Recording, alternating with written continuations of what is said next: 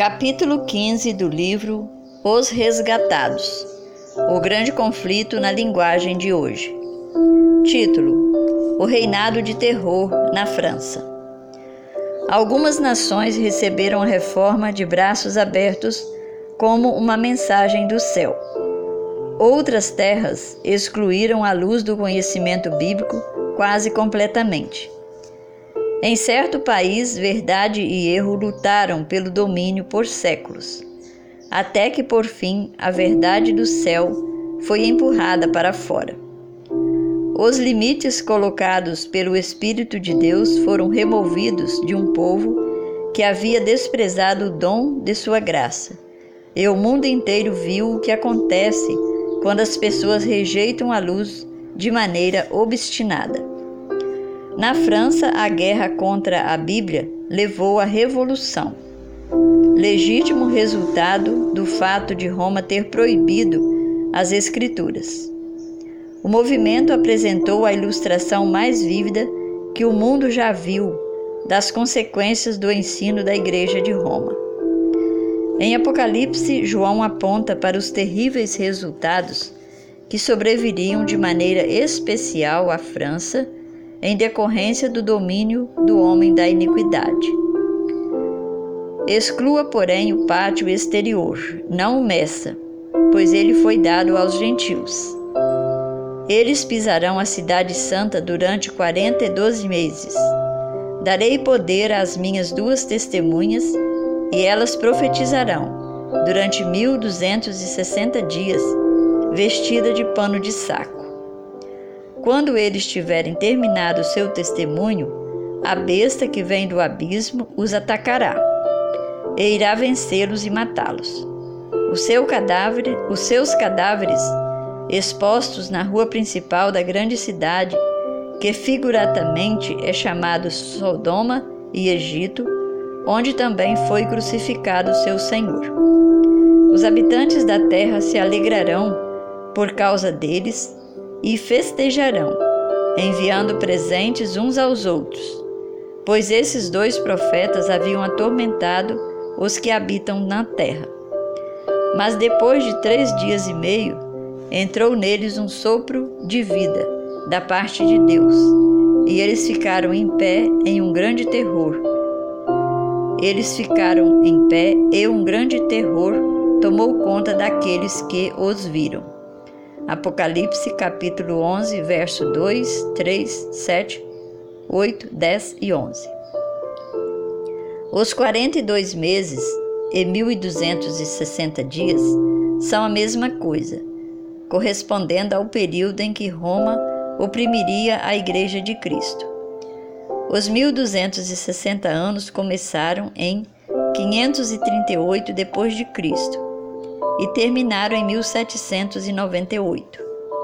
Na ocasião, o exército francês prendeu o Papa e este morreu no exílio. Desde então, a hierarquia papal nunca mais conseguiu exercer o poder que tinha antes. A perseguição da Igreja não continuou ao longo dos 1260 anos completos.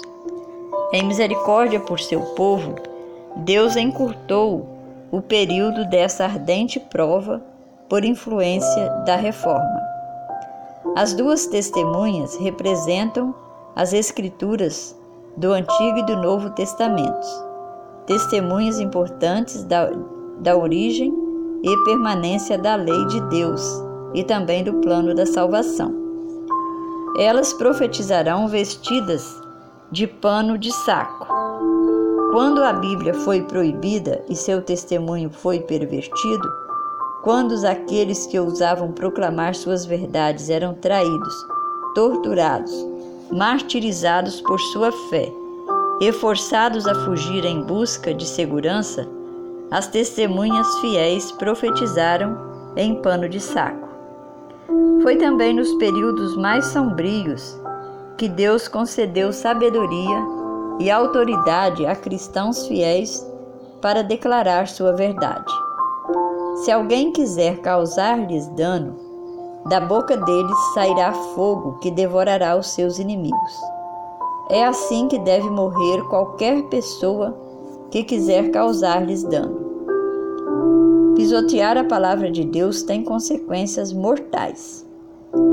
Quando eles estiverem terminado, estiverem terminando, o seu testemunho, quando as duas testemunhas estiverem se aproximando do fim da sua obra de obscuridade, a besta que vem do abismo guerrearia contra elas.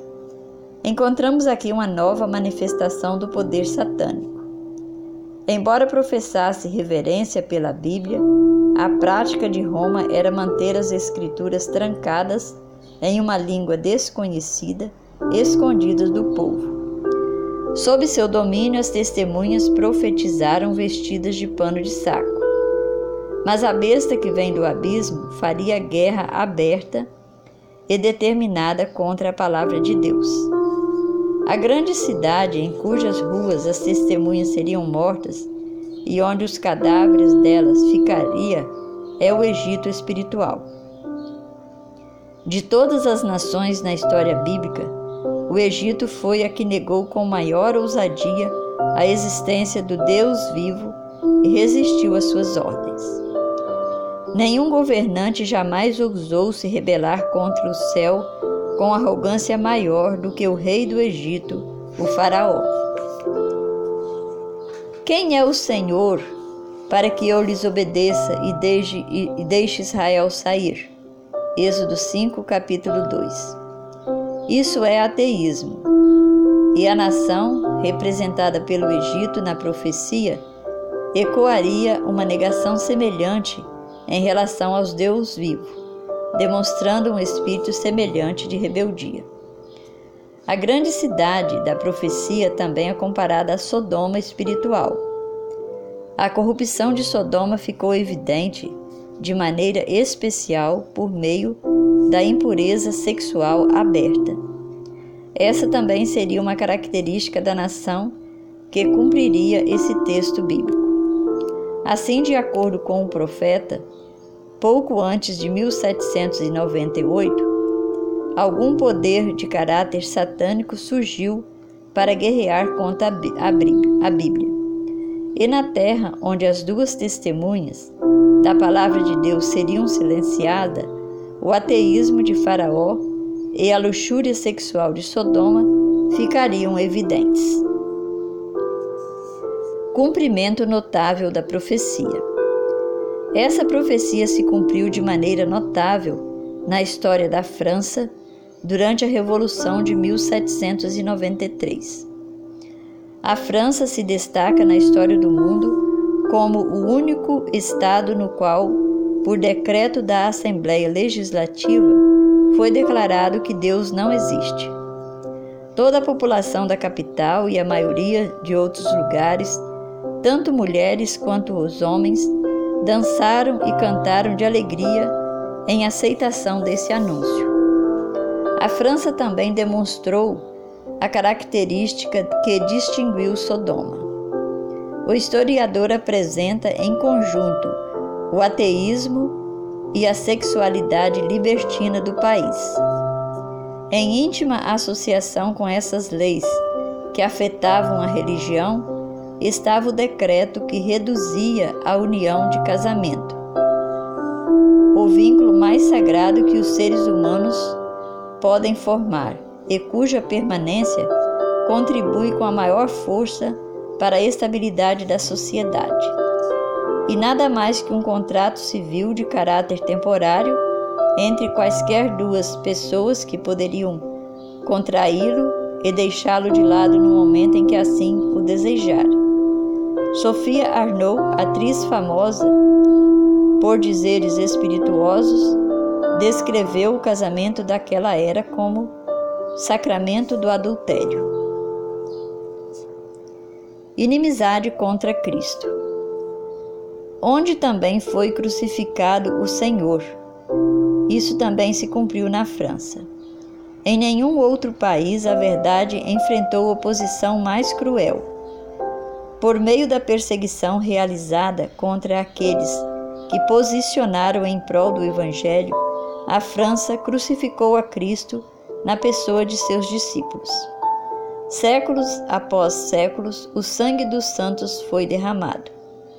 Enquanto os valdenses entregavam a vida nas montanhas de Piemonte pelo testemunho de Jesus Cristo, os albigenses na França davam um testemunho semelhante. Os discípulos da Reforma foram condenados à morte com terríveis torturas. Reis e nobres, mulheres de berço abastado e delicadas donzelas refestelaram seus olhos com a agonia moribunda dos mártires de Jesus. Corajosos huguenotes derramaram sangue em muitos confrontos difíceis. Protestantes eram caçados como se fossem animais selvagens. Alguns descendentes dos antigos cristãos que permaneceram na França do século XVIII, escondido nas montanhas do sul, ainda exaltavam a fé de seus pais. Foram arrastados a uma vida inteira de escravidão nas galeras. Os mais refinados e inteligentes dos franceses foram acorrentados em terrível tortura em meio a ladrões e assassinos. Outros eram executados a sangue, sangue frio enquanto se ajoelhavam em oração. Seu país, desolado pela espada, pelo machado, pela fogueira, converteu-se em um vasto e sombrio deserto. Essas atrocidades não aconteceram em nenhuma idade das trevas, mas na brilhante era de Luís XIV. A ciência era cultivada, a literatura prosperava, o clero da corte real da capital era formado por homens educados e eloquentes que faziam grandes demonstrações das graças, da mansidão e da caridade. A mais atroz, o mais atroz dos crimes. Entretanto, o mais atroz dentre os terríveis atos desses horrendos séculos foi o massacre de São Bartolomeu. O rei da França, incitado por sacerdotes e oficiais da igreja, concedeu permissão para o ato. Um sino tocando no meio da noite foi o sinal para o extermínio. Milhares de protestantes, dormindo dentro de seus lares, confiando na honra de seu rei, foram arrastados para fora e assassinados. O massacre prosseguiu por sete dias em Paris. Por ordem do rei, estendeu-se a todas as cidades nas quais havia protestantes. Nobres e camponeses, velhos e jovens, mães e filhos foram esquartejados juntos. Por toda a França, setenta mil dos melhores cidadãos da nação morreram. Quando a notícia do massacre chegou a Roma, o regozijo entre o clero não conhecia limites. O cardeal de Lorraine recompensou o mensageiro com mil moedas de ouro. O cânon de Santo Ângelo ecoou uma alegre saudação. Sinos tocaram em todos os campanários. Fogueira transformaram a noite em dia e o Papa Gregório 13,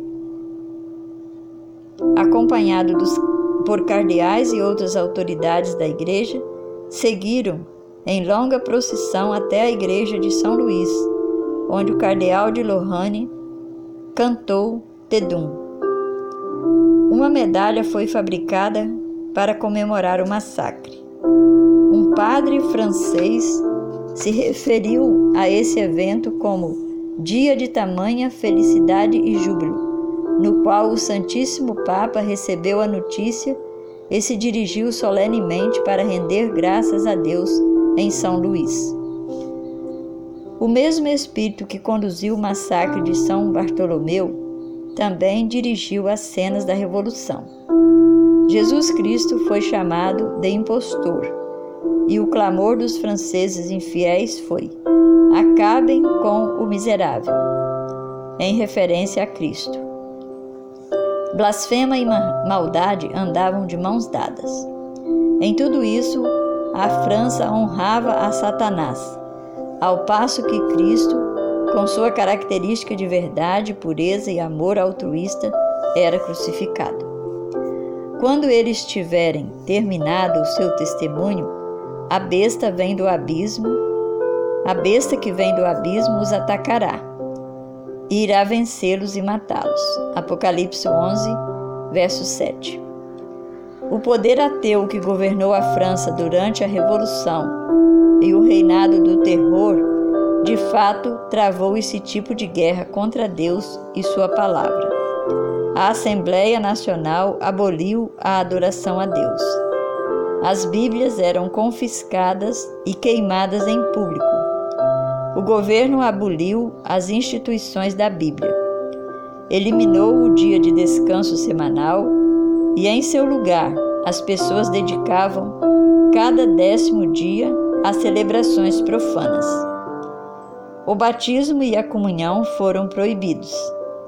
Frases colocadas sobre túmulos declaravam que a morte não passava de um sono eterno. Toda forma de culto religioso foi proibida, com exceção da adoração à liberdade e ao país.